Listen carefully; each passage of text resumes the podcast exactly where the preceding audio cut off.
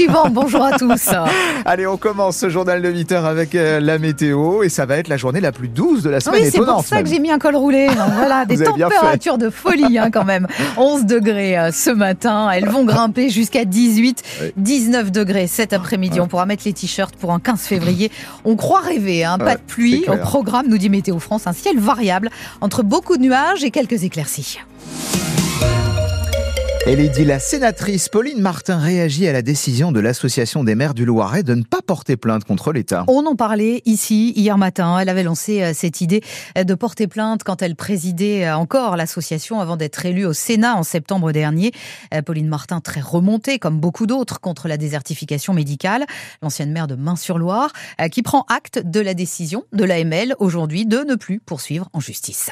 Je suis pas là pour taper euh, sur tout le monde. Moi, ma démarche de dépôt de plainte pour euh, non-assistance à personne en danger, elle était euh, pour faire réagir. J'ai envie de dire que si ça a permis une prise de conscience de nos autorités représentant l'État, que ce soit la préfecture, l'ARS ou l'académie, j'ai envie de dire que ça aura au moins servi à ça. Maintenant, concrètement, ça ne va pas solutionner le problème à la fois des Loiretains et donc des patients et celui des maires qui sont les premiers sollicités par leurs habitants qui n'ont plus de médecin. Dieu merci, on va avoir une fac euh, à Orléans, mais former un médecin, tout le monde le sait, c'est 10 ans. Hein. Donc c'est pas pour tout de suite. Et on nous annonce une situation qui va se dégrader dans les euh, deux à trois années à venir. Donc c'est déjà dramatique. Et donc je suis extrêmement inquiète et en tout cas sollicitée par les élus locaux très régulièrement sur ce sujet. Pauline Martin, la sénatrice Les Républicains du Loiret, elle répondait euh, à Christophe Dupuis. Nicolas Sarkozy a déposé un pourvoi en cassation après sa condamnation hier en appel à un an de prison, euh, dont six mois ferme dans l'affaire Big Malion euh, sur les dépenses excessives hein, de sa campagne présidentielle de 2012. On va dans le Loir-et-Cher maintenant, où un habitant vient d'obtenir gain de cause en avril 2020, en pleine crise sanitaire. Il avait été euh, empêché euh, de dire adieu à son père qui vivait en Charente-Maritime et qui était mourant. On était euh, en plein confinement. Les gendarmes avaient bloqué cet homme alors qu'il s'apprêtait à se rendre sur l'île de Ré. Eh bien après deux ans de bataille judiciaire, il a réussi, Stéphane Paris, à faire condamner l'État pour faute lourde. Je dors beaucoup mieux, a déclaré Patrice Dupas au journal Le Parisien qui a révélé l'information hier. Depuis avril 2020, ce vigneron du Loir-et-Cher s'interrogeait. Avait-il fait assez pour voir son père mourant? En pleine période du Covid-19 et de confinement, le Loir-et-Chérien tente de se rendre sur l'île de Ré pour voir son père très malade. Comme c'est nécessaire à l'époque, il est muni d'une attestation pour motif familial impérieux et une lettre du médecin de famille. Il a même échangé par SMS avec les gendarmes du Loir-et-Cher qui lui ont donné le feu vert. Mais après plusieurs centaines de kilomètres, il est empêché de traverser le viaduc de Lille par la gendarmerie et cope même d'une amende. Son père meurt trois jours plus tard. Le vigneron décide de porter plainte contre l'État début 2022.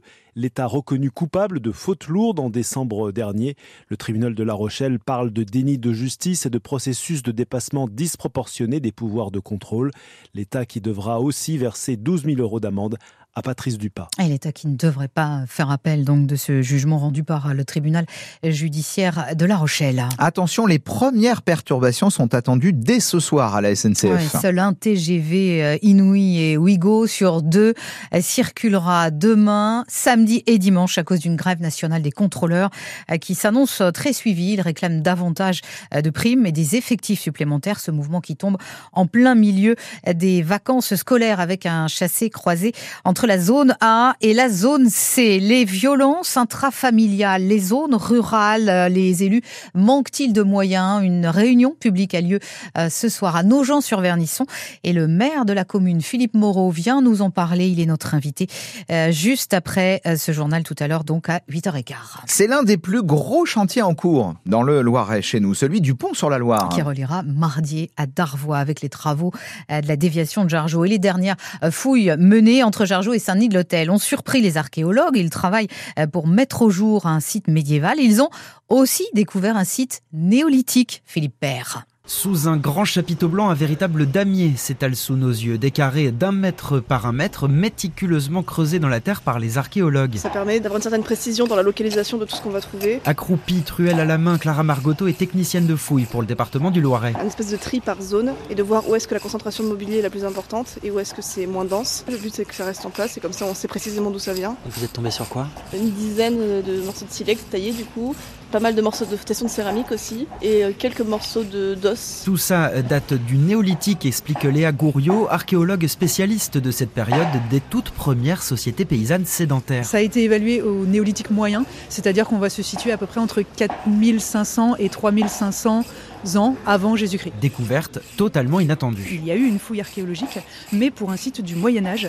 Et c'est lors du décapage de ce site médiéval que euh, on a observé qu'il y avait également un site néolithique. Qu'est-ce qui vous fait dire que c'est de cette période Nous avons aussi quelques éléments de poterie euh, qui datent de, du Moyen Âge et on les différencie assez bien simplement par la, la technique. La poterie est entièrement modelée, alors qu'au Moyen Âge, les, les poteries n'ont pas du tout le même aspect. Déjà 400 fragments d'objets ont été découverts pour l'instant et ça pourrait monter à 2000 au terme de ces fouilles. Un reportage France Bleu Orléans de Philippe Père, les archéologues qui ont jusqu'à fin mars pour poursuivre leurs fouilles. En sport, Lydie, le PSG a bien négocié finalement son match hier soir en Ligue des Champions. Une victoire 2 buts à 0 en huitième de finale aller euh, face aux Espagnols de la Real Sociedad. Ça n'a pas été simple en première mi-temps, mais le résultat est là, Nicolas Perroni.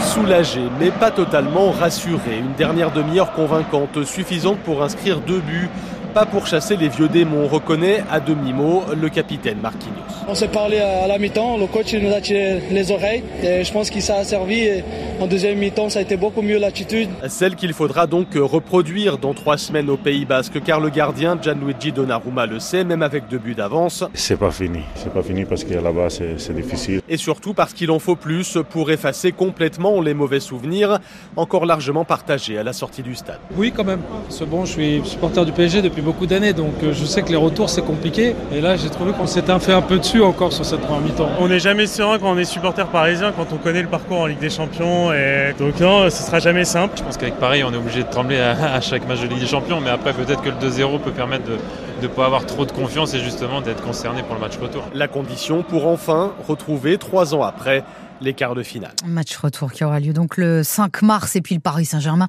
en handball qui va jouer à l'Arena Comet à Orléans samedi soir contre les Septors de Saran, voir Nicolas Karabatic, son frère Lucas, également Elohim Prandi, récemment sacré champion du monde. Forcément, ça fait envie. Comet va afficher complet. Toutes les places assises ont été vendues. Il en reste quelques-unes debout. Ce sera un record d'affluence marque pour les Septors de Saran. On se donne rendez-vous après-demain soir à Comet. Ouais, c'est noté. Merci beaucoup. Lydie.